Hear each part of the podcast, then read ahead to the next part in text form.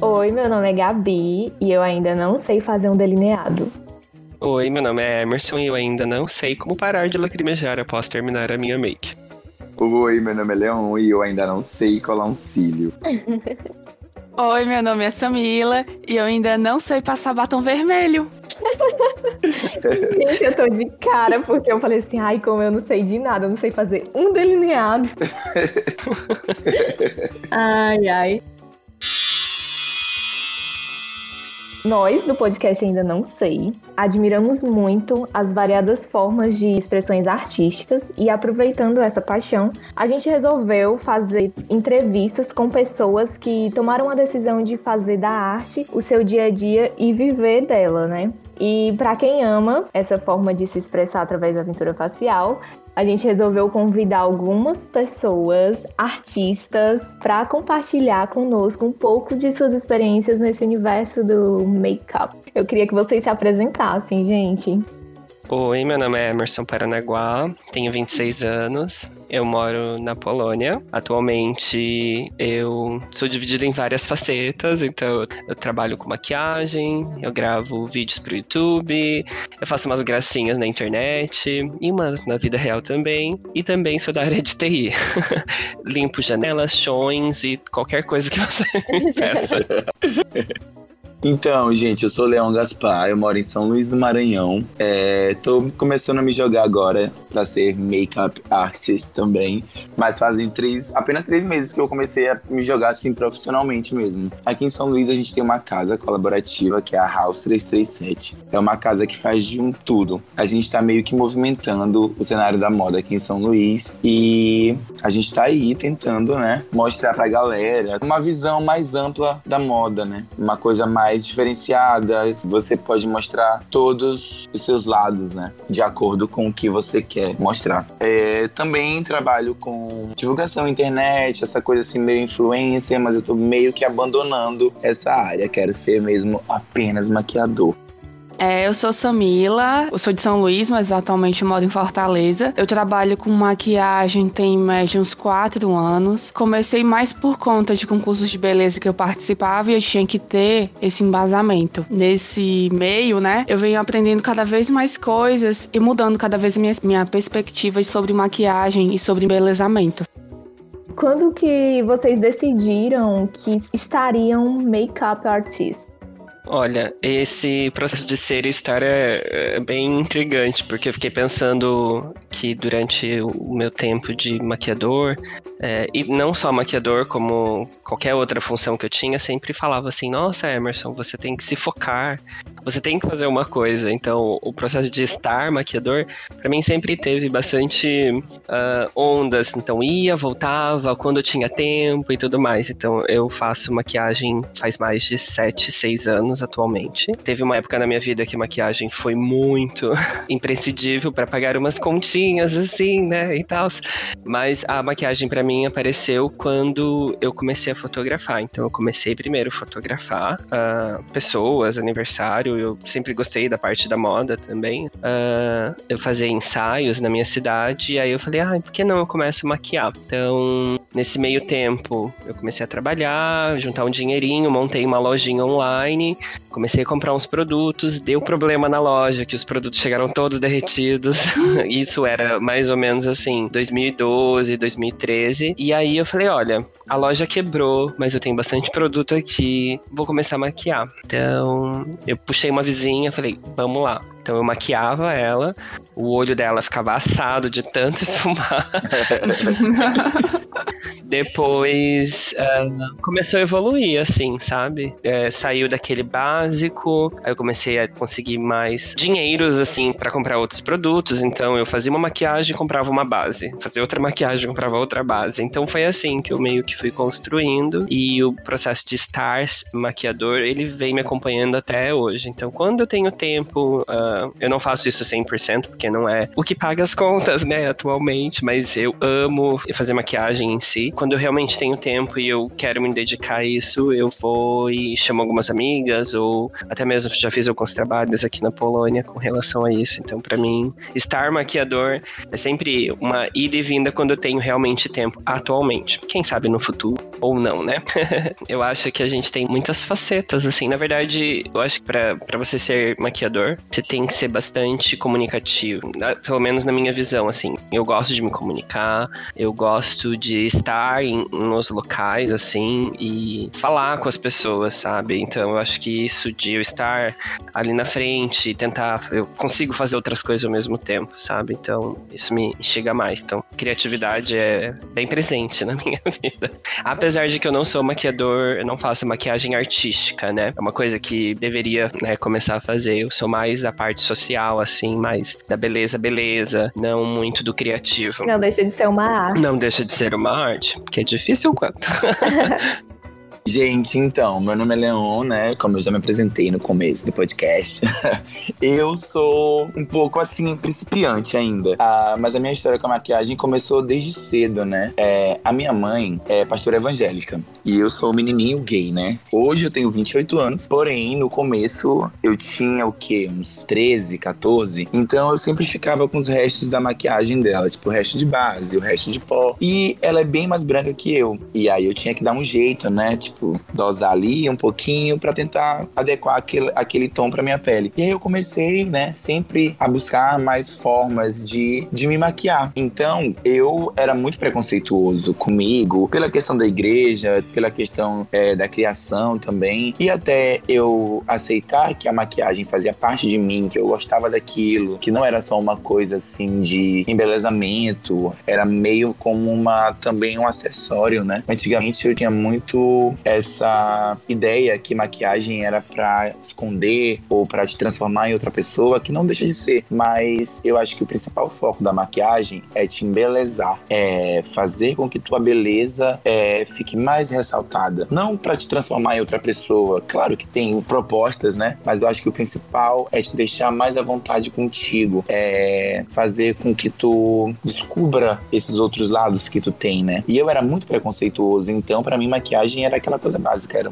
uma base, um pó e tudo. E com o decorrer do tempo, saí de casa, comecei a namorar, morar sozinho e tudo. E fui começando a me desafiar. É, estar maquiador, para mim, é muito desafiador, porque foi agora, depois da pandemia, que eu falei assim: sou maquiador, vou maquiar. Antigamente, até hoje também, é, eu comecei como stylist, né? A gente tem aqui, a gente tem essa casa, que é a House 337, e a gente começou a fazer ensaios fotográficos. Tinha um amigo que era fotógrafo fotógrafo, tenho vários amigos que são stylists também, figurinistas, maquiadores. E eu comecei a me jogar nesse meio. Tem uma grande amiga minha, que é a Milena Saza, que é uma fotógrafa muito incrível e tá galgando o espaço dela a cada dia que passa no mercado da moda. E foi uma grande questionadora, assim. Amiga, vai, tu consegue. Vamos lá, tu maquia super bem. É, te joga mesmo, a gente tá precisando, tu já faz. Aí eu comecei a fazer, só que eu não tinha comprado os meus materiais ainda. Eu fazia com o que eu tinha em casa. Tinha umas duas bases, três bases de cores diferentes, dava um jeitinho aqui. E aí então tinha um ensaio, eu sempre fazia uma pele bem clean. E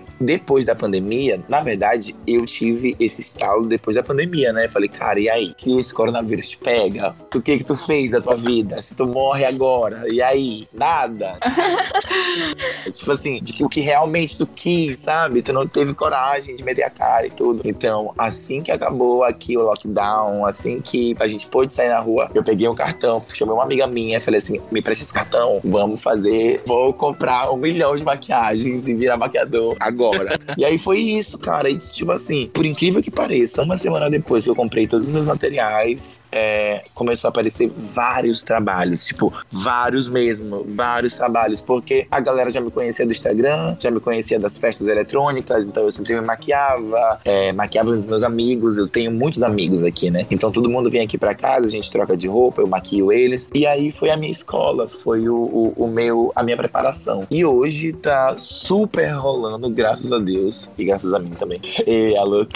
Mas tá muito bom, muito bom mesmo. E eu tô indo para São Paulo agora, dia 17, para morar, para um novo desafio, né? E, pô, que massa. Massa. fazer cursos e tentar aí, quem sabe, assinar uma capa, uma glamour, uma Vogue, uma coisa. E vamos de. Eu conheço ele, viu? Eu entrevistei ele, viu? Eu tô junto com ele, hein, viu?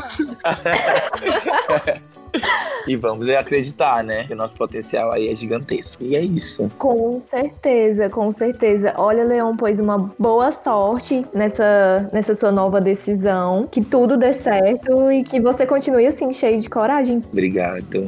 Eu tô vendo aqui no teu Instagram que você trabalha muito com a pele preta, que eu acho que isso é muito importante a gente trazer pra agora, sabe? Sim, sim, sim. Claro. E eu tenho muito amiga preta, sabe? Tipo. Aham. E mesmo que eu não seja retinto, é, eu sempre tive dificuldade, porque minha mãe é branca, né? Uhum. Então eu tive que começar a me adaptar, a base dela era muito clara, então tinha uma amiga aqui que dava um pó mais escuro, então aí eu já ia mesclando. E sempre, sempre, sempre, sempre, sempre, sempre, as minhas amigas reclamavam: ai, tô muito cinza, ai, não vou fazer maquiagem não, sempre cagam o meu rosto, ou então eu fico muito vermelha. E eu comecei a querer fazer com que elas se sentissem bem com a maquiagem, sabe? Tipo assim, tá aqui, cara, tem sim produto pra ti, tu consegue encontrar teu tom, a gente vai dar um jeito. E isso começou a despertar um outro lado, sabe? Tanto que eu gosto muito e eu quero muito me especializar em pele negra, em todas as suas variações de tons e subtons. E é isso. Eu acho que esse é meu foco, sabe? Eu acho que por ser criado numa cidade que tem muito, muito, muito, muito negro, tem muita, muita cultura, tem muita cor, sabe? Então eu acho que a maquiagem tem que ser pra todos, assim como tudo,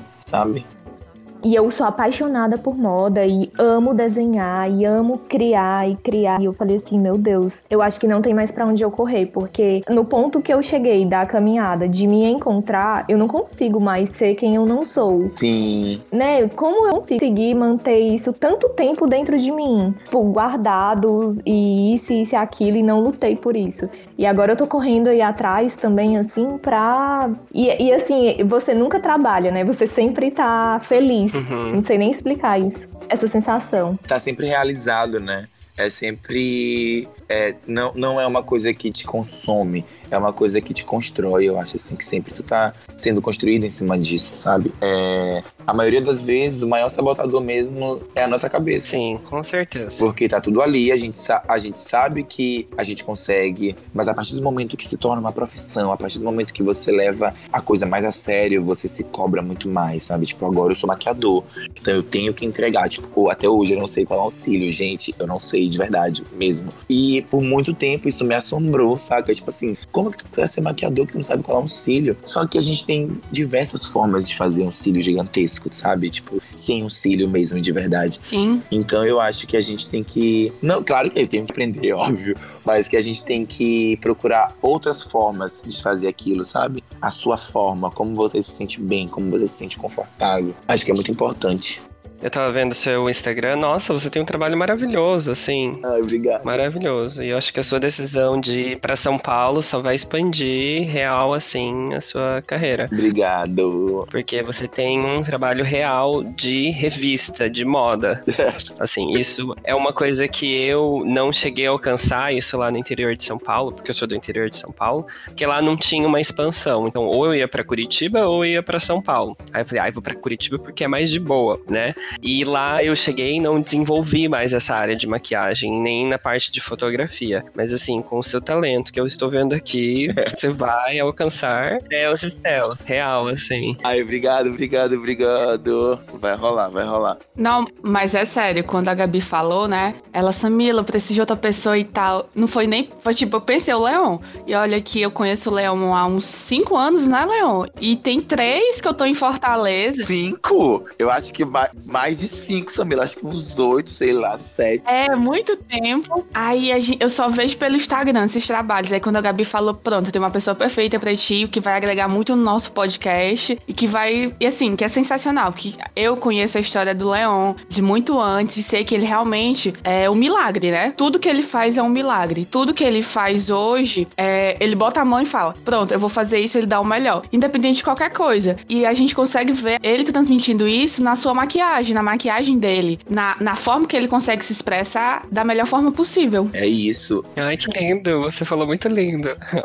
É isso. Obrigado, amiga. Obrigado, obrigado. Eu fiquei até emocionado aqui agora. Porque pra mim é muito, é muito isso, sabe? Eu fui muito preso por muito tempo. A igreja, ela te limita a muitas coisas e ela coloca na tua cabeça que, tipo, você não pode fazer nada. E eu tô tendo essa, essa dificuldade agora com meu irmão mais novo, ele tem 18 anos e ontem ele me falou várias coisas. E assim, é muito bom você estar na igreja, é muito bom você ter essa, essa, essa comunhão com Deus, mas assim, quando é, é Deus de verdade, sabe? Quando é aquela palavra de amor, quando é aquela coisa em relação de um amor incondicional, carinho, mas quando você limita, quando você coloca medo, é, torna a vida de outra pessoa muito complicada e cria várias barreiras dentro da cabeça dela. E para ela desconstruir aquelas barreiras se torna muito complicado. Então, além de, de tudo, você tem que ser muito forte, né? Para se conhecer e se aceitar nesse lugar de, cara, não pertenço a esse lugar. Mas será que tem algum lugar que me pertence? Será que tem algum lugar que eu vou encontrar esse esse aconchego, esse amor, sabe? Porque na igreja tu encontra isso, né? Tu tem os teus amigos, tu tem a comunhão, tu tem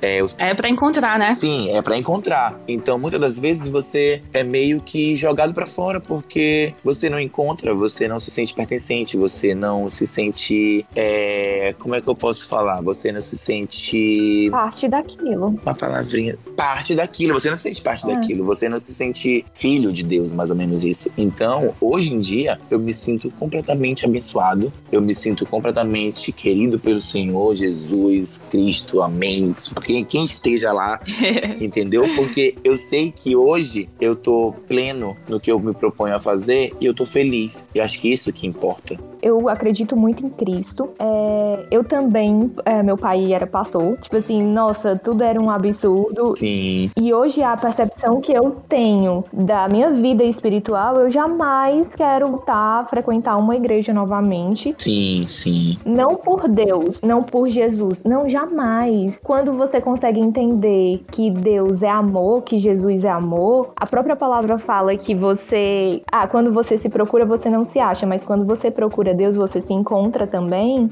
é o amor, é o amor próprio. É o amor, é o amor próprio, exatamente. É, é muito real que a igreja somos nós? É tipo, se você faz o bem para você, se você faz o bem pro próximo, se você pratica o bem realmente, seu caráter, é, nas suas intenções, não tem pra onde correr. Você, tá, você vai estar tá cuidando do seu tempo, ele vai estar tá cuidando do tempo do outro, e vai estar tá totalmente em comunhão com a terra, com Deus, com a energia, com o cosmos. Com o universo. Com o que seja, com o universo, entendeu? É, com este ser que tá acima da gente aí, que tá fazendo alguma coisa.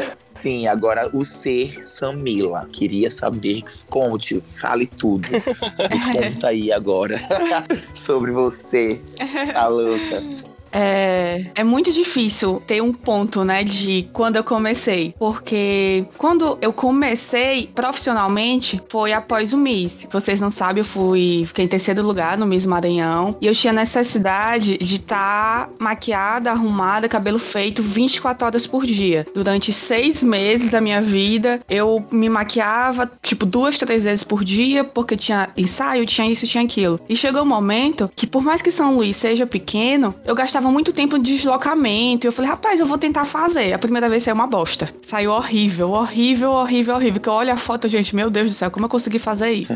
Aí fui tentando, tentando, tentando. Aí as minhas amigas começaram a falar, ai, tu tá maquiando bem, me maqueia. Foi maquiando as amigas aqui, as amigas ali. Aí, do nada, eu tive um start. Eu falei, rapaz, elas tudo iam pro salão. Agora estão se maquiando comigo. Então, quer dizer que eu tô fazendo trabalho de salão. Vou começar a cobrar. Isso também com a maquiagem muito reduzida, porque material de trabalho para maquiador é muito caro. É tudo muito caro. Você tem que ter várias opções, você tem que ter um leque gigantesco. Eu falava assim, rapaz, então, se eu começar a cobrar um valor simbólico, eu consigo comprar mais coisas e consigo trabalhar mais pessoas. E assim, eu sempre trabalhei com festa, sempre, desde quando eu me entendo por gente. Então, o que, que eu fazia? As minhas amigas iam para as festas, eu, não, eu te maqueio e tal. Beleza. Acho que na época, sinceramente, eu acho que eu cobrava uns 10 reais, falava, não, é 10 reais reais, só de ajuda de custo e tal. Aí fui começando a. É, fui começando a cobrar mais, mais e mais. Até que eu tive que vir morar em Fortaleza. Foi assim, papu, papu. É, meus pais foram pra Austrália, não tinha com quem morar em São Luís. Eu tive que vir morar em Fortaleza com a minha avó. Aí quando eu vim morar em Fortaleza, eu cheguei e falei assim, rapaz, o que que eu vou fazer da minha vida? Porque eu, desde cedo, eu trabalho e eu ia ficar, rapaz, eu vou só na faculdade, eu não vou ganhar um dinheiro. Se eu quiser comprar um pipe, eu vou ter que pedir dinheiro pra minha avó. Que merda é essa? Aí eu fiquei pensando, pensando, aí continuei a maquiar a galera da faculdade, fiz pacotes para formandas, para foto de não sei o quê. E mesmo assim, com, é, andando junto com as festas, né? Uhum. Aí até que eu tive uma proposta de trabalhar num salão aqui de Fortaleza, um salão muito chique, aqueles salões da beira-mar e tal.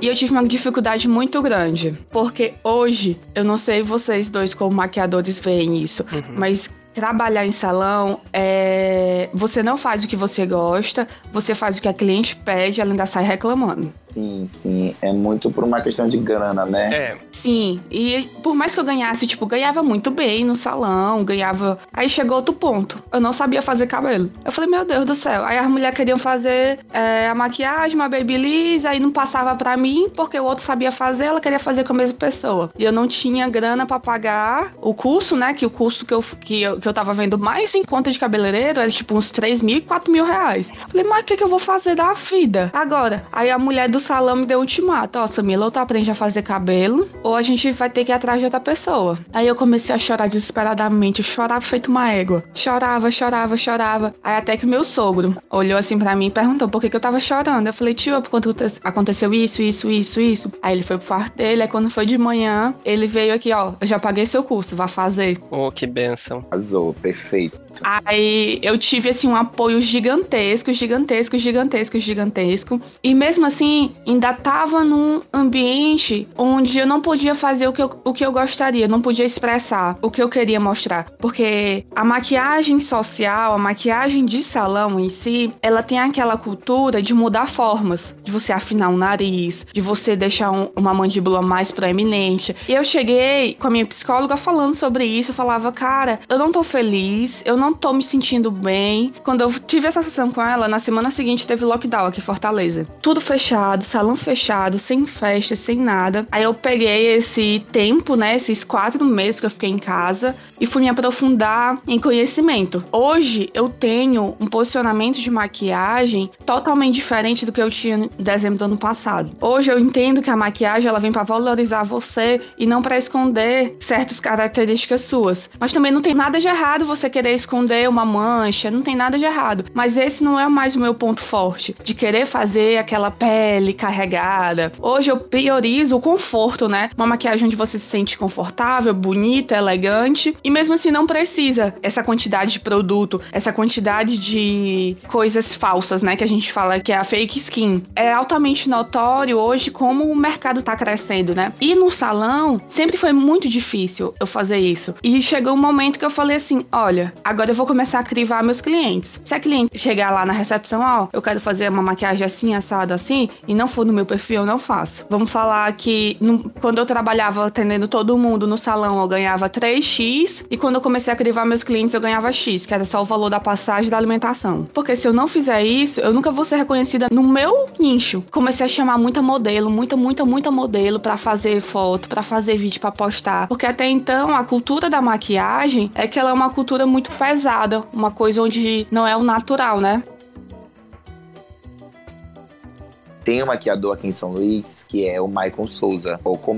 E ele, assim, é o cara, sabe? Tipo, ele faz uma make social como ninguém. Ele aplica um cílio como ninguém. a pele dele é impecável. Tipo, mesmo tendo uma alta cobertura, porque você vai, né, pra um, pra um evento, vai pra um casamento, vai pra um, pra um. que seja. Mas ele consegue entregar alta cobertura com excelência, sabe? Tipo, com uma pele super natural. E eu acho que a gente tá caminhando pra um futuro mais assim, sabe? Tipo, mais que o olho seja muito marcado, por mais que tenha o exagero de um batom ou de uma, alguma coisa ali, a gente caminha para uma pele mais natural, a gente caminha para um, uma preparação de pele, sabe? Para uma coisa mais skincare, para você se cuidar tomando água, hidratar, sabe? Eu acho que a gente está conseguindo fazer com que isso mude, com que as pessoas se importem mais em se cuidar para poder aplicar alguma coisa, sabe? Tipo, cara, eu quero fazer essa maquiagem, mas eu quero que minha pele esteja boa para a maquiagem ficar bem legal. Pois é. Então é a tela ali, né? Você tá preparando a sua tela. Mas eu acho que durante esses seis anos que eu venho maquiando, assim, muita coisa mudou, sabe? É muito sazonal o processo que as pessoas estão envolvidas, sabe? Óbvio, sempre teve pessoas que foram é, beauty no make-up, que era sempre assim, eu sou muito bonita e põe uns cílios e tô ótima. E teve uma galera que sim, eu queria fazer um babado muito babadeiro. Mas é muito sazonal, sabe? Eu, no início, como eu realmente não tinha muito dinheiro para investir em produto, eu ia e conseguia fazer o que as pessoas me pediam, às vezes, né? E foi muitos erros e acertos. Atualmente eu tô indo mais para essa beleza de no makeup makeup, que é assim, não tem maquiagem, mas tem muita maquiagem ali, mas tá tão invisível que não tem maquiagem. E sim, sim. Eu tenho uma inspiração ótima, sabe? É, não uma, uma inspiração, mas ano passado, que aí fica meio assim, eu concordo com que a Samila falou de, de não fazer maquiagem no salão, porque eu acho que muita gente, o profissional fica muito desgastado, querendo ou não, porque é um local que você consegue bastante dinheiro e experiência, porque tem bastante fluxo, e claro que se você trabalhar num salão bom, você vai ter mais fluxo ainda. Eu fui pro Brasil ano passado e eu tive a oportunidade de fazer um curso com um maquiador de salão lá, uh, que é o Ivo, uh, Ivo Vilela. E assim, eu defendo ele com todas as minhas armas, porque eu aprendi com ele, assim, esse tipo de maquiagem que atualmente eu sou mais favorável, que é uma maquiagem mais polida, que é uma maquiagem mais bonita, mais fina, mas assim, sem tanta adição de produto. E na verdade, mais confortável. Sim. Eu fui fazer um curso com ele, na verdade, porque eu sempre fiz. As pessoas não vêm só fazer maquiagem comigo porque é o, é, a maquiagem é bonita. Eu faço uma sessão de terapia, então a gente conversa algum tempo e vai fazendo a maquiagem e a pessoa vai se sentindo confortável. Só que ao mesmo tempo eu, eu senti uma necessidade de tipo, nossa, eu tô levando muito tempo para fazer isso, uma coisa que podia fazer muito rápido, eu fico conversando, adicionando, e é claro que aí geralmente é mais amiga, mas com ele eu atingi maquiagens assim em 20 minutos, fazer tudo, sabe? Todo o processo, colocar cílios, então. Salão é desse jeito. É, o salão é desse jeito. E quando eles comentaram, né, sobre valores, quantidade de pessoas, o meu queixo caiu na mesma hora, porque quem realmente trabalha nesses tipos de locais, assim, tem essa rotatividade de cliente toda hora, vindo e chegando, indo e chegando, é um momento ali de investimento, porque você ganha muito dinheiro. Sim. Sim, sim, sim. Mas ao mesmo tempo você se desgasta muito. Então eu fico meio que nessa, sabe? Eu curto a maquiagem do salão porque é uma coisa rápida e é legal você ter uma experiência, só que ao mesmo tempo sua coluna vai parar onde? No final do mês. Direto. Uhum. Eu lembro que no pré-Réveillon teve uma festa que eu trabalhei. Aí eu virei, passei o dia lá no, no terminal, festa gigantesca pra 10 mil pessoas, eu feito louca. Virei, fui pro salão, minha primeira cliente dia 31 era 9 horas da manhã. Eu maquiei de 9 da manhã até 9 da noite. Pois é. Quando eu falo pras meninas, todo mundo começa a rir, mas eu fiz só o carimbo. Foi igual em tudo. Quando eu fizer aquele batom vermelho, não vai ficar legal, não. Bora, passa outro isso aqui. Copia e cola, copia e cola, copia e cola. Eu tinha 35 minutos pra fazer cada cliente. Parece Charlie Chaplin naquele filme, né? Uhum. Prontinho, só faz a mesma coisa. Aí você fica muito privado, né? É, eu acho que é por isso que um dos meus sabotamentos mais fortes na maquiagem era esse processo, sabe? Do tipo, eu sempre gostei de fazer o que eu queria, né, na pessoa. Óbvio que a pessoa podia opinar, principalmente as minhas amigas aqui quando eu faço maquiagem nelas. Só que aí eu tenho a sabotação do não cobrar na maquiagem, sabe? Eu falo, não, tudo bem, Sim, ai, cara. tudo bem, fica de boa. Mas eu tô agora fazendo toda uma reconstrução do tipo, você é, tem que tá gastando uma base um pouco mais cara, você vai cobrar esse valor. É, mas Sim. E valorizar a tua arte, né, também. Sim. Sim, é, um- é uma coisa muito difícil de lidar, porque eu gosto, é um prazer de fazer, e eu sei que a pessoa vai sair belíssima das minhas mãos, mas é, me dói fazer esse processo do cobrar. Então, uma forma muito rápida que eu criei, que, que eu venho aprendendo e muitos amigos falaram, não, tem que cobrar, nem que seja 50 centavos, você tem que cobrar. É, eu fiz um price list e agora a pessoa quer fazer, já joga o price list, ó, tá aqui, esse aqui é o meu valor e tal, então assim, dá uma olhada, porque aí eu já evito aquele negócio de não cobrar, sabe? Uhum. Que era uma das coisas que eu mais me sabotava, muito, muito, assim. Eu acho que todo artista tem meio que isso, né? Uhum. É, independente da arte que você imprima. Se você desenha, você faz um negócio aqui, você tem dificuldade de colocar preço no seu desenho. Se você faz um artesanato, um cordão, um negócio, você fica com dificuldade também para colocar preço, porque, tipo assim, às vezes é uma coisa que tu gosta tanto que tu acha que, cara, isso vale muito, sabe? Tipo, ou às vezes tu fala, Isso nem é trabalho. isso nem é pra. Sim, tipo, nossa, mas eu não fiz nada, sabe, gente? Mas isso aqui tá, um- tá uma coisa super fácil. Eu, eu vou cobrar quanto? 10 reais? E, tipo, e a pessoa assim, quando você vê, tipo, a pessoa, nossa, amiga, meu Deus do céu, quanto que tu vai me cobrar por isso? Nossa, Senhor Jesus, tá muito linda. Ai, amei, tá perfeita, sabe? Eu não fiz nada, fiquei seis horas em pé ali. Ah, pois não tenho essa não, viu, gente? Porra, é pra cobrar, eu cobro logo e se não pagar, meu filho, o barraco desce. Não, mas é uma, é uma coisa de se auto. É difícil a gente fazer isso, né? Porque não é uma coisa que. A gente não nasceu com esse empreendedorismo na veia de fazer, sabe? E, e, e tem várias vertentes, assim. Por exemplo, lá no interior de São Paulo, era de uma cidade muito pequena. Então, assim, se eu cobrasse muito mais caro e com produtos mais baratos, as pessoas iam fazer aquele julgamento. Mas aí eu convertia nisso Sim. com a minha psicologia e eu falava, não, a gente vai fazer uma ótima conversa aqui, blá blá blá. Aí eu fui pra Curitiba, o pessoal abriu mais, ahn, e aqui e lá em Curitiba o pessoal realmente valoriza a beleza, assim, então maquiagem no salão onde eu fui fazer esse curso ano passado, eles cobram 250 reais por maquiagem, e é uma maquiagem muito simples, Uhum. e mais bonita, com produtos de alta qualidade. Pra uma noiva, assim, por exemplo, uma maquiagem de 5 mil reais. Aí eu falava, hum, que legal, empreendedor. E- É, mas é basicamente isso. Gente, mas o que é o tratamento da noiva, assim, pra, de maquiagem, pra chegar a ser esse valor? A preparação de pele é totalmente diferente. É. A noiva a gente tem que pensar que ela vai trocar de roupa, que ela vai chorar, ela vai abraçar. Pra ter noção, tem um sprayzinho que eu uso só em noiva, que é da Criolan. O spray, ele é 420 reais. E tipo, dá pra usar em umas 10 noivas só. Mentira! Meu Deus, que absurdo. É, é porque ele torna a maquiagem a prova d'água total, a prova de atrito, a prova de tudo. Então, a preparação é totalmente diferente. A noiva, o que eu pelo menos quando atendo noiva, tem pelo menos duas provas de maquiagem antes, não é simplesmente chegar no dia, ah, quero maquiagem assim. Não, tem a prova da maquiagem. Você tem que usar tudo, todos os seus produtos na prova. Mas é. é porque é uma maquiagem normal, na verdade, né? É uma make que tu vai, tipo, tu vai usar os produtos mais caros e tudo. Porém, é porque ela é noiva. É o dia dela. Então, aí bora meter a mão porque ela vai pagar, entendeu? Isso. Exclusividade de tempo. É, então o tratamento muda, né? Tudo, ah, é, tudo, tudo é voltado pra ela. Então, né? Ai, vamos pegar uma noiva aqui, vamos definhar ela, porque ela tem dinheiro, e a louca. Mas é meio que isso mesmo. É, é, na verdade, o que eu aprendi lá com eles em Curitiba é que eles é, multiplicavam o valor da quantidade de pessoas que eles atendiam. Então, como o salão tem bastante pessoas, Isso. então se você atende 20 pessoas, 25 pessoas, você multiplica aquele valor pra sua noiva. Meu Deus do céu. Eu fiquei muito passado, mas é, é, é, esse é o nicho do, do negócio, sabe?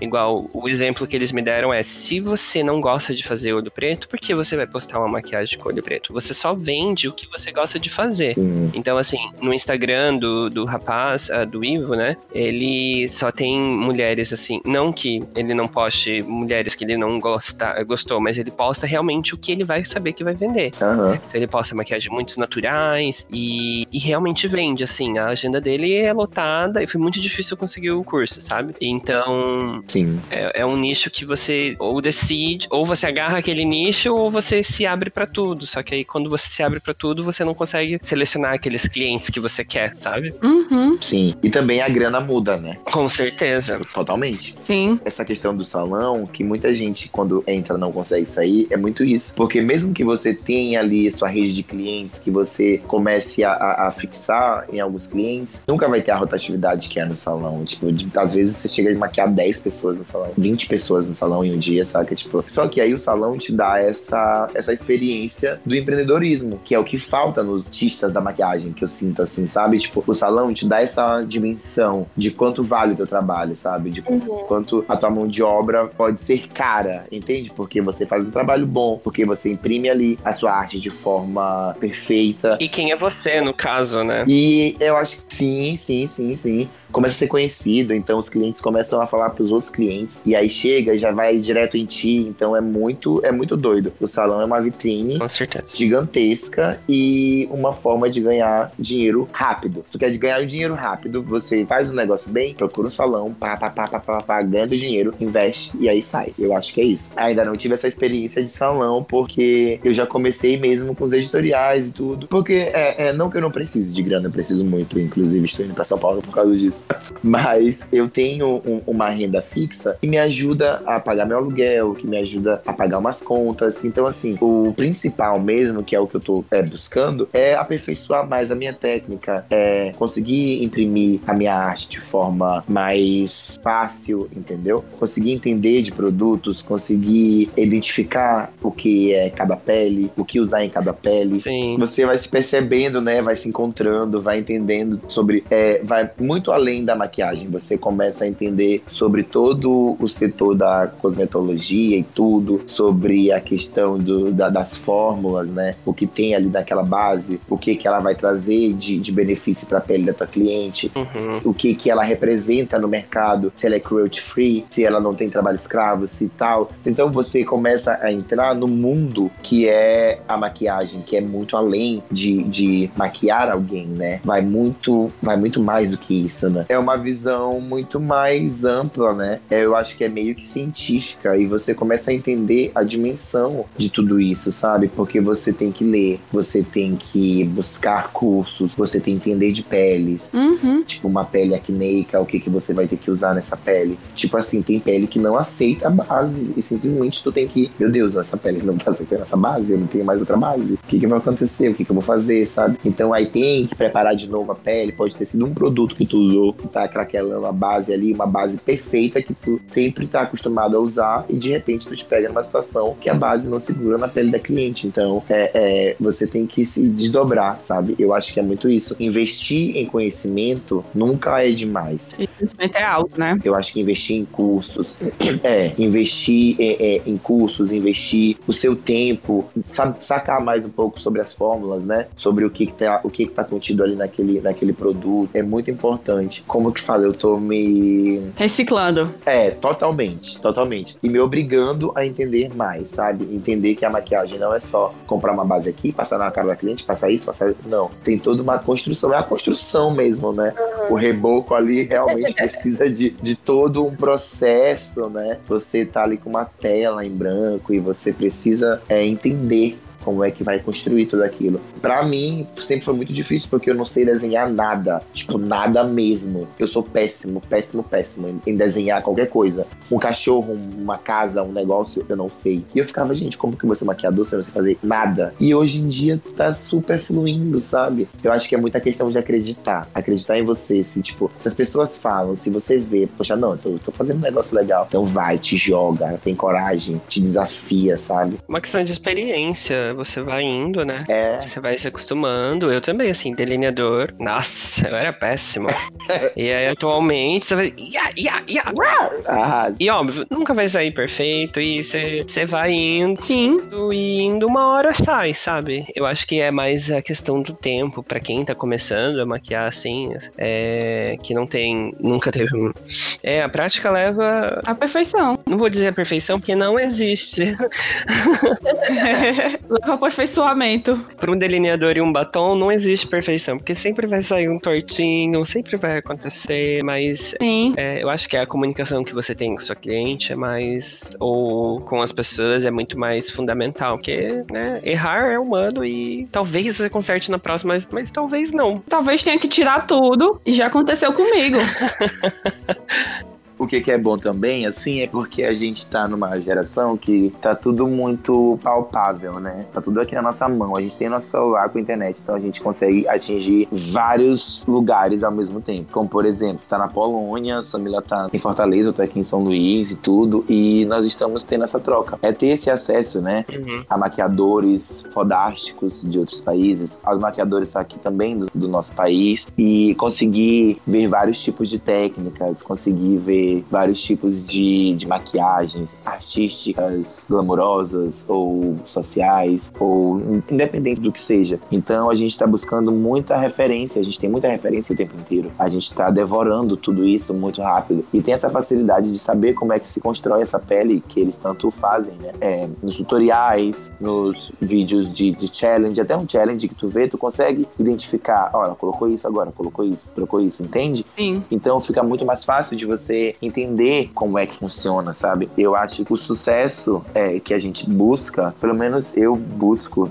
eu buscava muito ser que todo mundo gostasse de mim, que todo mundo aprovasse meu trabalho, que todo mundo me aplaudisse de pé, tipo isso, sabe? Uhum. E não a gente vê aí que o caminho é muito árduo e que nem todo mundo vai te aplaudir ou que vai curtir o que tu faz, porque tem vários meios e tem vários nichos, né, pro que você faz. Sim. Então vai ter gente que vai gostar muito pra caramba e vai ter gente que não. E tudo bem, é uma questão de gosto, né? Uhum. E aí a gente vai se moldando e vai encontrando o nosso estilo e vai fazendo com que as pessoas respeitem a gente pelo nosso trabalho. Não porque, ai, porque ele é legalzinho, porque, ai, porque Samila é uma, atende as clientes dela super bem, não, não, não. Além disso, a tua técnica, sabe? O que tu faz, o, como que tu faz, o que, a durabilidade da tua maquiagem no rosto da cliente. Então, é muito gratificante, né? Galgando teu espaço é. e tu te reconhecer como profissional, conseguir chegar lá? Uma das minhas maiores dificuldades quando saí de salão foi essa questão de aprovação, porque eu decidi não fazer mais o que eu não compactuava, o que eu não me identificava. E as minhas amigas, elas só gostavam do que não me compactuava. Ela, ai Mila, faz isso assim assado, vou precisar lá, não tô mais trabalhando dessa forma. Aí eu mando meu portfólio e tudo. Ela, assim, eu acho que fica muito sem graça. Aí beleza. Então minhas próprias amigas, né, minhas pessoas próximas, elas foram limando, né, foram tirando de reta. Ah, a Samila não faz, ela faz isso. Então, para eu receber o apoio, eu tive que conquistar novos clientes, conquistar novo espaço, né? Onde eu queria estar. Sim. Isso foi muito difícil.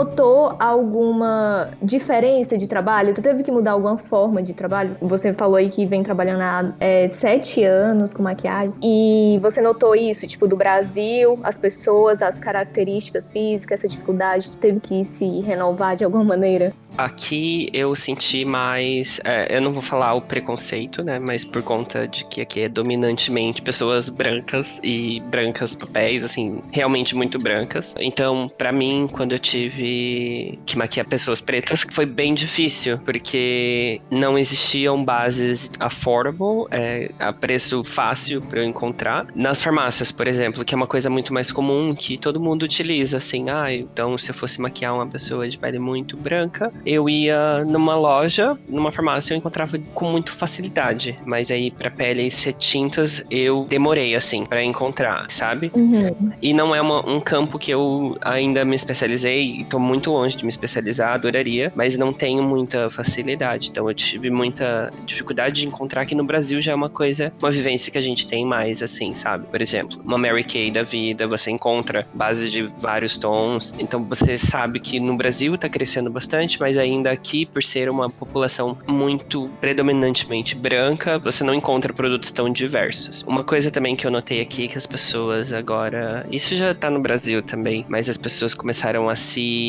tratar mais a beleza como beleza e prestar mais atenção na beleza. Então, assim, procedimentos estéticos está muito em alta e aqui na Polônia muito, tem muita gente adepta a isso. Você olha numa, numa esquina, você vê uma pessoa, por exemplo, com botox. E óbvio, a pessoa utiliza o botox porque ela quer, para realçar a beleza porque ela tem o um desejo. Mas eu, eu vejo que aqui tá chegando em vários níveis, assim, irreversíveis, sabe? É. Que vai aumentando, aumentando, aumentando, e daqui a pouco realmente não tem como, sei lá, não sei se tem como voltar ou não, mas eu acho que a maquiagem foi para às vezes, além de realçar a beleza, para corrigir alguns espaços que você deseja, né? Uma sobrancelha que mais faltar, que falta e tal, algum pelinho, alguma mancha e tal. Uhum. Então a maquiagem às vezes vem nesse local para isso. E como eu vejo muitas pessoas com muitos procedimentos estéticos, me assusta, assim, sabe? Que uma sobrancelha muito marcada de, de micropigmentação, de várias sessões, não vai sair tão fácil e não fica belo, sabe? Fica até meio debochado às vezes. Sim, sim. Eu vejo bastante diferença nisso, que o brasileiro ainda não chegou nesse ponto, mas está para ir para essa direção. É, Tá caminhando, tá caminhando pra isso. Tá bem perto. É muito importante pontuar isso, gente. Porque, assim, as pessoas buscam influências mesmo. É uma responsabilidade que a gente tem. Não tem como a gente negar isso, né? Não, com certeza. Não, totalmente. Eu- Totalmente. Eu vejo assim, eu sei que o Instagram é uma- um dos principais meios de. É o principal meio de comunicação na, na era atual pra fazer a nossa comunicação, querendo ou não, é o nosso portfólio. Mas mesmo, mesmo achando que eu acho que tem que ter um site que é muito bom pra ter os seus registros pra falar do passado. Eu sei que existe essas influências que propagam esse processo da beleza, só que isso tinha que ter um. Eu sei que não vai acontecer, mas deveria ser mais verificado, sabe? Ter uma consciência um pouquinho melhor, porque às vezes uma pessoa que não tem uma ideia já formada pensa em fazer coisas que vão ser irreversíveis. Uhum. Por exemplo, ontem eu tava vendo uma live sobre ácidos de uma marca nova que chegou no Brasil e pessoas assim, sei lá, 13 anos usando ácido, sabe? Assim, pra quê? No Brasil, a gente tem um vasto leque de influenciadores negros que a gente não consegue acessar. A gente, as pessoas não acessam, simplesmente não acessam. Sim. Porque não tem muitos seguidores ou porque não é interessante. Mas eu sigo, por exemplo, Herdeira da Beleza, Uhum. que é o Tássio Santos. Amo taça. que é um maquiador e ele tá sempre cutucando ali todas as marcas. Tem um quadro no YouTube, que é no canal dele, que é o tom mais escuro, que tem a Joyce, que é Ele e a Joyce. que aí é uma menina de pele bem retinta e que se não tiver pra ela, não tem pra ninguém. Então ele tá sempre pontuando. Tem que ter pra Joyce, tem que ter pra todo mundo, tem que ter pra todos os tons. E as próprias marcas brasileiras começaram a chamar ele pra ele desenvolver alguns produtos junto com a marca. Por exemplo, Bruna Tavares já chamou, eu acho que Vizela também deu uma passada lá por ele. Sim. Então, assim, o, o mercado daqui do Brasil tem crescido muito Uhum. e tá trazendo, tipo, uma gama de produtos pra, pra pele retinta que tu não consegue encontrar em, em outras grandes marcas, entende? E eles estão sendo obrigados a produzirem, porque tem, tem que produzir. Sim. O Brasil é 56% habitado por negros e pardos, então a, a Vult agora trocou também a campanha dela, falou que vai ser voltada mais pra essa, pra essas pessoas, que é o Brasil de verdade. Na, na- no Instagram deles vai ser representado o Brasil que é a verdade, ou seja, visível, Tornando visível, né? Quem é invisível. Exatamente, exatamente. E tem que ser assim. As pessoas têm que entender que é assim, entendeu? Por muito tempo, é, a população negra viveu à margem, ainda, ainda vive. Tipo, o preconceito tá aí, o racismo tá aí super enraizado. E a gente vem lutando contra isso. Tem que lutar em todos, em todos os, os meios. Em todos os momentos também, né? E não é diferente no setor cosmético. Nada da maquiagem. É, o setor cosmético é muito preconceituoso, porque, ai, porque tem que usar mais pigmento, porque é mais caro, porque não é. Uma grande marca, se ela consegue fazer 10 bases claras, ela consegue fazer mais 10 de tons mais escuros, entendeu? Então é uma questão de bater o pé e ir atrás. Vocês vão ter que fazer, e é assim que funciona, entende? Eu entendo quando tem essa relação de grandes marcas e pequenas marcas. Então, por exemplo, os cosméticos veganos. Se entra uma, uma empresa um pouco menor, que não tem um capital de giro tão forte quanto é pra ter, aí tudo bem, dá pra relevar. Começou com, sei lá, três cores: uma branca, média, mais escura. Aí eh, dá pra relevar, mas as grandes marcas, por exemplo, o Boticário, e marcas assim que já tem anos no mercado, isso já era pra ter se diluído há muito tempo, sabe? Sim, E eu acho muito importante falar. é, é real. Porque quanto mais você trazer ao público, mais as pessoas vão ver que aquilo tá errado e mais vão ver que aquilo tem que ter uma mudança.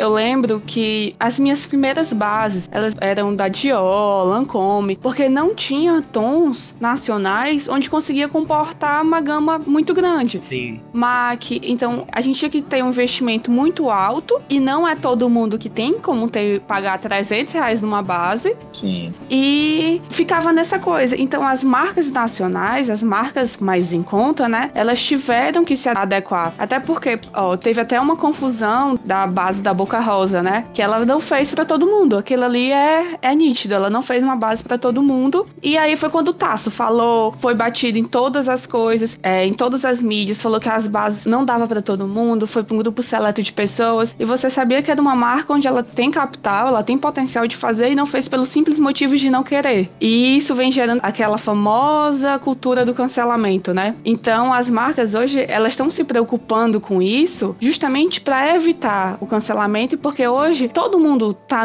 batendo o pé e falando eu preciso. A Bruna Tavares agora lançou 30 cores de base. Meu filho, 30 cores de base para uma marca nacional é histórico. Acho que nenhuma marca nacional tem uma gama de cor assim tão grande como a dela tem. E ela conseguiu fazer isso, né, com a ajuda de outras pessoas. Chamou é, consultores como Tasso, chamou consultores de peles é, rosadas, que também é muito difícil achar no Brasil, base para pele rosada. Então isso vai tornando cada vez mais difícil o processo, mas as marcas têm que se adequar. Porque se uma marca hoje lançar é, quatro tons de base e o mais escuro não atender a pessoa mais escura e a mais clara não atender, pronto, é cancelado, ninguém vai comprar. É, e aqui a gente fala mesmo, viu? Detona a boca rosa. Eu, assim, nessa época que eu maquiei ah, as últimas peles ah, pretas aqui na Polônia, foi bem difícil porque eu não encontrava na farmácia real, assim. E aí foi um momento que eu senti muita, muito desejo de estar no Brasil e porque agora tem muita marca maravilhosa e, e, e eu acho que isso entra depois em alguma das outras questões que a gente tem pra falar, mas é, que foi uma dificuldade muito forte que eu tive no início, sabe? Eu só conseguia comprar e, e fazer as minhas maquiagens se eu tivesse produtos com pelo menos uma qualidade aceitável, que na época era Mary Kay. Que qualquer outra base ou marca, ela não era boa, a base craquelava, a base não durava. Sim, E aí agora, eu estando aqui, me dá um aperto no coração de que eu não estou aproveitando tantas coisas que o Brasil está oferecendo para os novos, com os novos produtos, sabe? Sim. É, os nossos amigos estão aí em Recife e tenha certeza que eles vão receber, Julie e Bruno, se vocês estão ouvindo o podcast agora, vocês vão receber um carrinho de maquiagem pra trazer pra mim. Porque eu realmente vejo muita coisa boa chegando. A Bruna Tavares mesmo, assim, a base que ela lançou é de uma perfeição que eu tô aqui, ó, querendo testar, sabe? Eu, eu fico muito feliz que há essa possibilidade pro pessoal fazer isso e Pra quem tá começando, quem tá saindo da escola, sabe? Pra quem tá querendo ver esse novo horizonte da maquiagem, esse é o momento perfeito de, pelo menos, ter uma gama poderosa de produtos para serem encontrados pra testar, sim. que é em conta e ao mesmo tempo tem uma qualidade muito babadeira. E eu só realmente assim nesse momento eu tenho uma inveja muito muito forte. Porque aqui fora é, os produtos são acessíveis tem marcas assim acessíveis pra gente comprar mas por exemplo eu nunca tinha pagado numa base mais que 100 reais nunca na minha vida. E eu tive que comprar uma base da Fenty Beauty porque não existiam umas cores ou se existiam eram marcas que eu não podia é, eu não podia confiar na base porque eu talvez não ia bater a cor certa ou não ia fazer durar bastante porque era para um casamento, sabe? Então, o Brasil tá 10, Sim. o resto do universo tá 6 aí.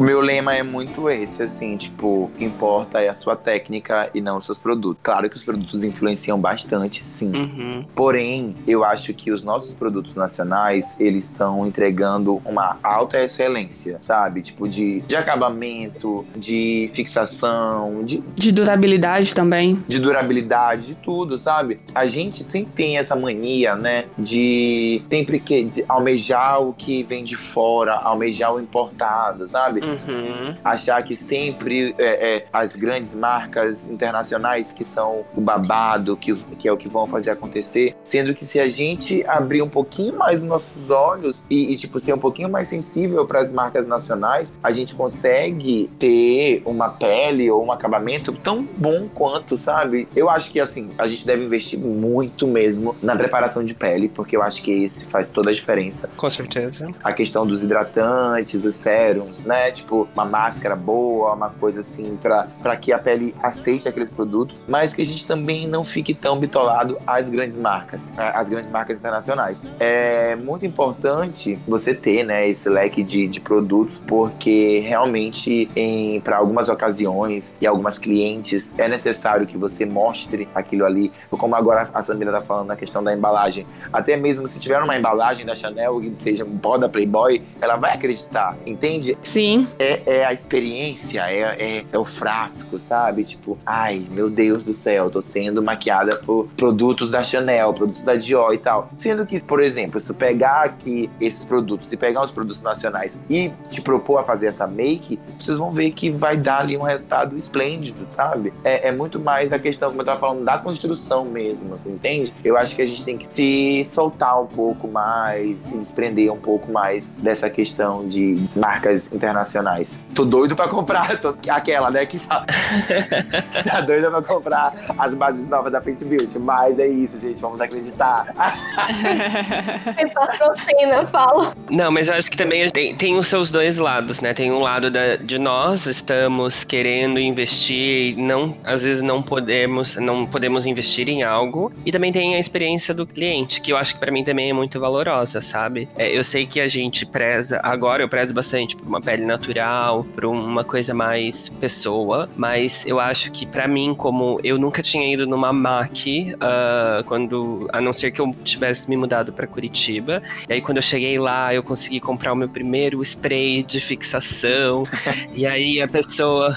Ah, o Fix Plus. Um Banfax Plus. Uhum. E aí chegou o moço lá, antigamente, isso era o quê? 2013, 2014, 2015, não me recordo, não recordo mesmo. Tinha um rapaz que servia um Então, assim, eu, eu até é, entendo a parte do cliente que, às vezes querer uma marca, uh, ter aquilo de marca, porque talvez seja a experiência. Mas se é, se, se é muito relutante isso, se toda vez o mesmo cliente fazer essa mesma algazade, eu quero só ser maquiado, talvez não seja um cliente apropriado pro tipo de pessoa que eu visiono maquiar, sabe? Sim. Eu gosto de trabalhar com pessoas que maquiar pessoas que são pessoas, que é o momento que senta na minha cadeira e eu consigo que a pessoa não quer o nariz da forma que ela quer e se ser transformada e sair dali uma poderosa de Hollywood, é ali que eu, eu me sinto, sabe, feliz em maquiar, mesmo que ele tenha produto de baixa qualidade, alta ou média qualidade. Mas eu acho que é, é muito relutante esse tipo de cliente, como a Samila comentou, eu acho que já falar assim, ah, então é, maquia com outro ali que ele tem o um pó da Chanel 2, sabe? Procura o Petro que tá. Sim. É. pois é. É porque assim, eu não tenho muita maquiagem, eu amo maquiagem, só que eu tento fazer um consumo consciente, sabe? Ô, Gabi, me ensina. Então, tipo assim, eu pego batom, passo no olho. Ah, ótimo. Aí eu faço isso. Vocês fazem isso? Tipo assim, eu invento tudo. Sim. Até, eu não sei, tem algumas coisas que eu sei que não é para usar pra pele, mas eu faço desenho com lápis aquarela no rosto, assim, às vezes, e fica rolando, sabe? Eu não sei, eu não sei, é como o Leon tava falando, ah, eu não sei desenhar nada no papel. E eu eu desenho no papel, mas não sei desenhar na cara. Então, no início do mês, eu quis fazer o, uma maquiagem do Lady Boy. Eu tava até falando pro Emer. E eu falei, olha aqui a cagada que saiu. Eu fiz com um batom vermelho que eu tinha e tal, e pá. Não ficou tão legal, mas assim, eu sou muito essa pessoa de estar tá pegando uma coisa e usando pra isso, usando pra aquilo. Mas é, a, maquiagem, maquiagem é, é isso, isso. né? É. Nossa! é a sintonia, viu? Dessa cor. É, na verdade, a maquiagem não tem nenhuma regra, né? eu acho assim, claro, o importante é você se demaquilar depois. você passa um lápis aquarela, beleza, mas lembre-se que isso tem uma duração e pode deixar o seu olho caolho. mas assim, é, brincando, mas é mais uma questão de. É, não existe uma regra. Você pode começar pelo lábio, você pode começar pelos cílios, é mais por onde você se sente confortável, onde você pode, né? E demaquilar é muito importante, porque senão a sua cara cai depois. Então, mas pode continuar usando seu lápis aquarela, é. porque é pigmento, é só uma cera, mas depois você tira. Isso certo. Eu tô aqui para desmistificar a sombra é só no olho, batom é só na boca, é glitter é só no olho. Não os produtos que eles foram feitos você pode usar onde você se sentir melhor. Hoje, eu, particularmente, quando uma, uma cliente pede olho colorido, e obviamente, graças à rainha Bruna Tavares, oh Deus, abençoe a vida daquela mulher, ela criou sombra líquida para fazer base para olho colorido. Mas se por um acaso não tem aquela cor, Sim. vai um batom mesmo. Vai um batom, às vezes, ah, quer fazer um delineado colorido? Eu só faço com batom. Porque a gente vai conhecendo os produtos, vai vendo onde a gente tem mais facilidade, onde tem mais duração, onde tem onde tem mais maleabilidade. E nada melhor do que um produto onde você pode usar na boca, no olho, na pele, em tudo quanto é coisa, multifuncional. Eu queria saber de inspirações. Quais são as inspirações de vocês? Como eu sou mais velha na maquiagem, eu sou mais novo, mas eu sou mais velha na maquiagem. A minha primeira inspiração, na verdade, começaram com as blogueiras, que, né, também sou um. É, mas depois eu conheci uma pessoa muito maravilhosa, chamava Paola Gavassi. Ela ainda, eu acho que é viva, né? Eu espero. E ela tinha um humor para fazer a maquiagem muito gostoso. Os vídeos dela, assim, são muito gostosos de assistir. Ainda vocês podem encontrar no, no YouTube. É, mas é muito gostoso a forma que ela passava, a edição dos vídeos. então eu comecei a gostar ali de maquiagem, sabe? Então a Paola Gavassi foi uma inspiração, aí depois pulou para Karen Bacchini, que é uma blogueira que falava muito sobre produto, eu aprendi bastante com ela. Mas o maquiador, dois maquiadores assim que eu me inspiro muito. Um é o Ivo Vilela, que eu tive o prazer de fazer o curso. Ele real, assim, é uma pessoa de salão, faz é, consultoria de maquiagem, faz sabe, vive a beleza, assim. E o Elder Marucci, que para mim é um dos melhores maquiadores que a gente tem, assim, no mercado, que é aquele tipo de beleza que eu acho que eu me inspiro, sabe? Aquela maquiagem da bela, bonita e, sabe... E livre. e, e livre, milionária, que anda de carros milionários, mas que no, na manhã seguinte já não tem mais nada. mas é muito legal, sabe? Eu gosto desse estilo. Então, pra mim, eles... essa é a minha resposta. A minha maior inspiração é a Vanessa Rosan, né? Uhum. Lá naquele na tempo de Esquadrão da Moda e tudo. Esquadrão da Moda. Uh! É, nossa, pra mim, ela era a destruidora da maquiagem. Então, eu olhava como ela explicava, a forma como ela falava. Já era tão, já era tão isso aqui de hoje, sabe? De uma make mais leve, de você ser confortável na maquiagem, de você usar o que te favorece, não querer ser outra pessoa, ser você mesmo. Ela sempre teve muito essa, essa didática, então eu sempre me identifiquei muito. E com o passar do tempo, fui conhecendo outros maquiadores, mas assim, a maquiadora que eu mais é, hoje em dia amo, assim, de paixão, é, não sei se vocês conhecem, que é a Maricato. Maricato é, é uma das fodonas, assim, do, do mundo da moda, do, dos editoriais, das revistas, sabe? Uhum. E faz aquela pele perfeita, com os olhinhos coloridos. Eu amo, amo, amo. Brigitte Calegari também, que é outra Meu Deus do céu, meu Deus do céu. Meu sonho é, é chegar ao em Sampa, já meter uns dois cursos com essa mulher pra ver se eu consigo, pra ver se vem aquela pele, assim, sabe? Tipo, pra minha vida. Vale a pena. E fora os meus amigos, né? Os meus amigos mais próximos, que tem o Maicon, o Oco Makeup, que pra mim é referência total aqui. Ele faz um trabalho incrível, aquela make gringa que o povo fala, sabe? Tipo, uma coisa bem nick, make-up mesmo, que ele consegue executar muito muito Então, é, acho que esse aí é meu top 3. Vanessa Rosan, que me inspirou a, a, a tudo. E deixa eu ver, Maricato e Brigitte Calegari. As três, assim, a, a trindade da make pra mim hoje em dia. a minha primeira inspiração de maquiagem foi a famosa Camila Coelho. Camila, sim. Né, com seus sucessos da Sigma. foi minha, o meu primeiro contato com maquiagem, né? No YouTube, mostrando aquelas maquiagens importadas, não sei o quê. Mas hoje eu tenho uma visão totalmente diferente. Tem três pessoas que eu me inspiro muito e eu olho assim, meu Deus do céu, são surreais. Primeiro, Rainha Brigitte, né? Brigitte roubou meu coração. A facilidade que aquela mulher tem como mostrar sua identidade é surreal. Só que a Brigitte, ela trabalha com produtos mais caros, né? São produtos importados. Ela já tem, ela é aquela Tássia Naves da maquiagem. Sim, sim, sim. Em segundo lugar, a Savana Sá, não sei se vocês conhecem. Savana, perfeita. A Savana, assim, eu gosto muito, muito, muito, muito dela. Em terceira, a Simone, a Simone Barcelos, que ela é proprietária da Escola Madre. E tu vai conhecer lá em São Paulo, Leão. É uma escola surreal. A Simone, fiz alguns cursos com a Simone agora na quarentena, fiz com a Brigitte. E, assim, são pessoas que mudou totalmente o meu pensamento e me encorajado a ficar onde eu tô. Sim, vocês falaram de, de pessoas que inspiram vocês. Tem alguma coisa que inspira vocês, assim, tipo lugar, objeto, vocês se inspiram para fazer maquiagem? Aí, demais. Eu gosto muito de ver revista. Então, eu como sou, eu gosto dessa make não make, né? Maquiagem de belíssima. Uhum. é, eu gosto muito de revista. Então, acho que uma das primeiras revistas foi uma L que eu vi assim, eu adorava ficar vendo assim, ai meu Deus, um dia eu vou poder fazer uma maquiagem e fotografar as minhas próprios modelos. Então eu via muito revista, assim. Mas era revista, assim, que eu comprava uma na Vias da Vida e outra na Morte. Então eu tenho, sei lá, muito poucas revistas. Mas acho que o Instagram agora é uma super referência, né? É, o Instagram já é uma super referência mesmo. Eu gosto muito também das revistas. Eu curto as cores de desenhos animados, assim. Não que eu vá fazer uma make de um desenho, mas, é, por exemplo, Naruto. Eu sou fã de Naruto. Eu também. eu amo Naruto. Uhum. Então, ele tem uma parte que ele tá no modo Senin, Que é o sábio. que é o sábio, que fica, fica um, Um negócio amarelo, um, um laranja assim. laranja. É, um la- alaranjado ao redor do olho dele, assim. E, bicho, desde o dia que eu olhei esse modo Senin, que eu fiquei assim, pronto. E eu vivo por essa maquiagem. Pra mim, tudo, esse, eu faço o droppingzinho assim, na, na- do rosto pro olho e tal. E sempre nesses tons de laranja, nesses tons de mais avermelhado, rosado. E eu gosto muito. Então, a, a cultura nipônica, assim, pra mim é muito interessante. O negócio dos animes, né? O, o- a galera do K-pop, eu acho que eles estão sempre ditando muito as tendências de cores, de como é que o de glitter, de, de pedras, essas coisas, assim. Eu acho que a cultura ocidental me mexe muito comigo, assim, me, me influencia bastante. Eu acho, assim, o que me influencia muito são texturas.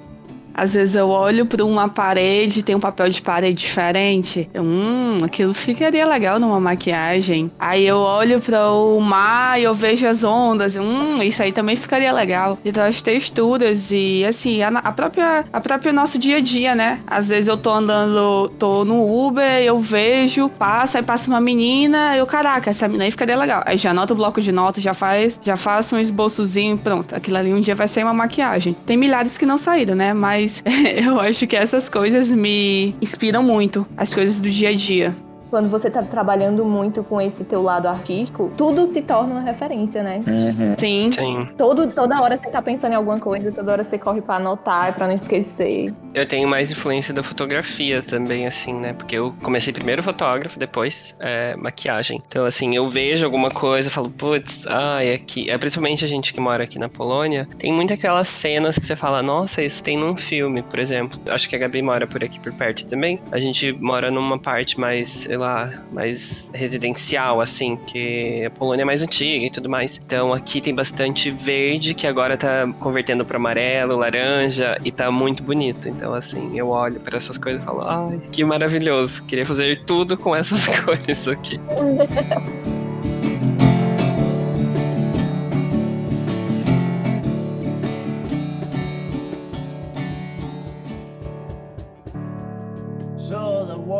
Goodbye. Olha, eu tenho um projeto atual que agradeceria muitas pessoas olharem. Eu sou bastante perfeccionista, então é, eu tô gravando vídeos de maquiagem, ensinando a maquiadores a maquiarem desde o início, se chama Back to Basic, e é todo em inglês, com legendas em português, tá? e em polonês. Então, quem quiser conhecer, é no YouTube Emerson Paranaguá Pro, ou hashtag Back to Basics, Back 2 Basic, ou no Instagram, que é Emerson Paranaguá, Emerson com H. Aí sempre tô por lá. Sim, gente, meu arroba é arroba Leon Gaspar, com dois S, Leon Gaspar. Vocês podem encontrar lá. Hoje eu tô mais no Instagram mesmo. Eu era muito mais ativo no Instagram, porém eu tô uma coisa mais low profile, mostrando assim apenas a minha arte mesmo, não tô mais aparecendo tanto. Mas talvez eu volte aí a ser aquela blogueira louca, maluca que vocês gostam. E voltado um pouquinho mais pra make, né? Bem mais do que antigamente. E agora já tá dando pra ver como é que tá o perfil. E não vão ver muita diferença. É, vai ser mais isso mesmo: maquiagem, coisinhas, achadinhos, essas coisas. Então pode me seguir aí no Instagram, que é tudo nosso. E foi um prazer participar do podcast. O Instagram da casa é house 337 House de House of Gaga, H-A-U-S 337. Lá vocês vão conseguir encontrar todas as outras marcas. Tem a moda do João, tem a Desalinho. São marcas que a gente trabalha aqui na casa, que são dos, dos meus amigos, que é o João Belfort e o Marcos Ferreira. A gente tá aí há três anos juntos, movimentando, né? Fazendo, se jogando. A gente começou a imprimir muito forte, assim, a cena do brechó, né? Do upcycling, consumo consciente, tudo. E tem dado muito certo. Acho que agora a nossa temporada vai ser em São Paulo. Se Deus quiser, vai dar tudo certo. A gente tá se programando aí pra continuar, né? Juntos e continuar com, essa, com esse empreendimento, digamos, né? Com essa iniciativa, né? Que a gente tá aqui em São Luís. Sensacional. E é isso. Sigam lá, arroba House337, Leão Gaspar, e é tudo nosso.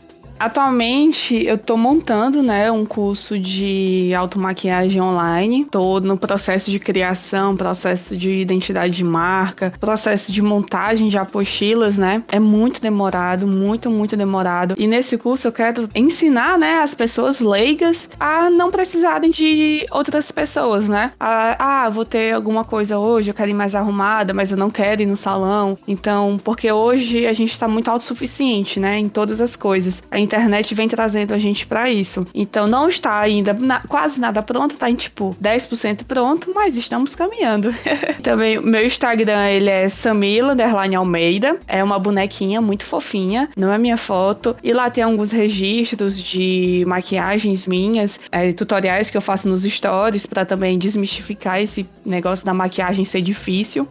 Gente, eu amei o programa de hoje e eu já vou deixar em aberto que, sabe, eu quero mais, eu quero mais programas, se vocês toparem no futuro. Eu achei muito maravilhoso, eu achei muito legal, assim. Ai, mas eu amei, amei, foi uma troca incrível, é, é muito bom poder falar sobre isso, né? Sobre o que a gente gosta, sobre o que a gente domina, sobre o que a gente entende. Não que a gente entenda só de maquiagem nem nada, mas é o que a gente procura, que a gente quer tá, ter sucesso, né? Papo, né, também. E conseguir trocar, né, com outras pessoas, ver o ponto de vista de outras pessoas. E isso é muito gratificante. Eu tô me sentindo super lisonjeado por já ser convidado, assim, pra, de participar de um podcast. E eu não me sinto tão, tão assim, tipo, ai, gente, mas eu não, não, não. Levinho. Então, baby. É, tão, tão novo nessa área, sabe? e já tem acontecido coisas tão legais e eu tô sentindo tão assim, gata. Continua que vai dar certo. Tá tudo. Ah, não, vai dar sim, sim. Tudo, tá tudo no caminho. Também me senti very, very. me senti bem feliz de participar. e me autoconvido para os próximos, porque eu achei muito legal de ficar conversando, assim, e tal. Terapêutico, né? Eu também tô muito feliz da gente poder trocar experiências, né? Mostrar nossos pontos de dificuldades, também nossos pontos de felicidades. Estamos aqui de portas abertas, né? E poder reconhecer pessoas que nos ajudaram, pessoas que estão aqui com a gente até, até o final. É, também passando para falar que eu sempre tive o apoio, né? Tanto do, da, da minha família quanto do Léo, do meu namorado. Ele sempre me apoiou nas piores e nas melhores situações. E vendo que também, tipo, a Gabi, por ser amiga do Léo, né? Apoiando também nisso, porque eu nunca imaginei que a Gabi fosse me convidar, né? Que o podcast fosse me convidar para falar sobre de uma coisa que até então, para mim, era eu alone ali. Beijo, tchau. Tchau. Tchau. Até mais. É. Tchau. Câmbio desliga. Não esqueça de nos seguir nas nossas redes sociais. Spotify ainda não sei, Instagram, arroba podcast ainda não sei, e no Twitter também, arroba podcast ainda não sei. Fale conosco e deixe sua opinião que é muito importante para nós. Obrigada a toda a equipe que faz esse podcast acontecer.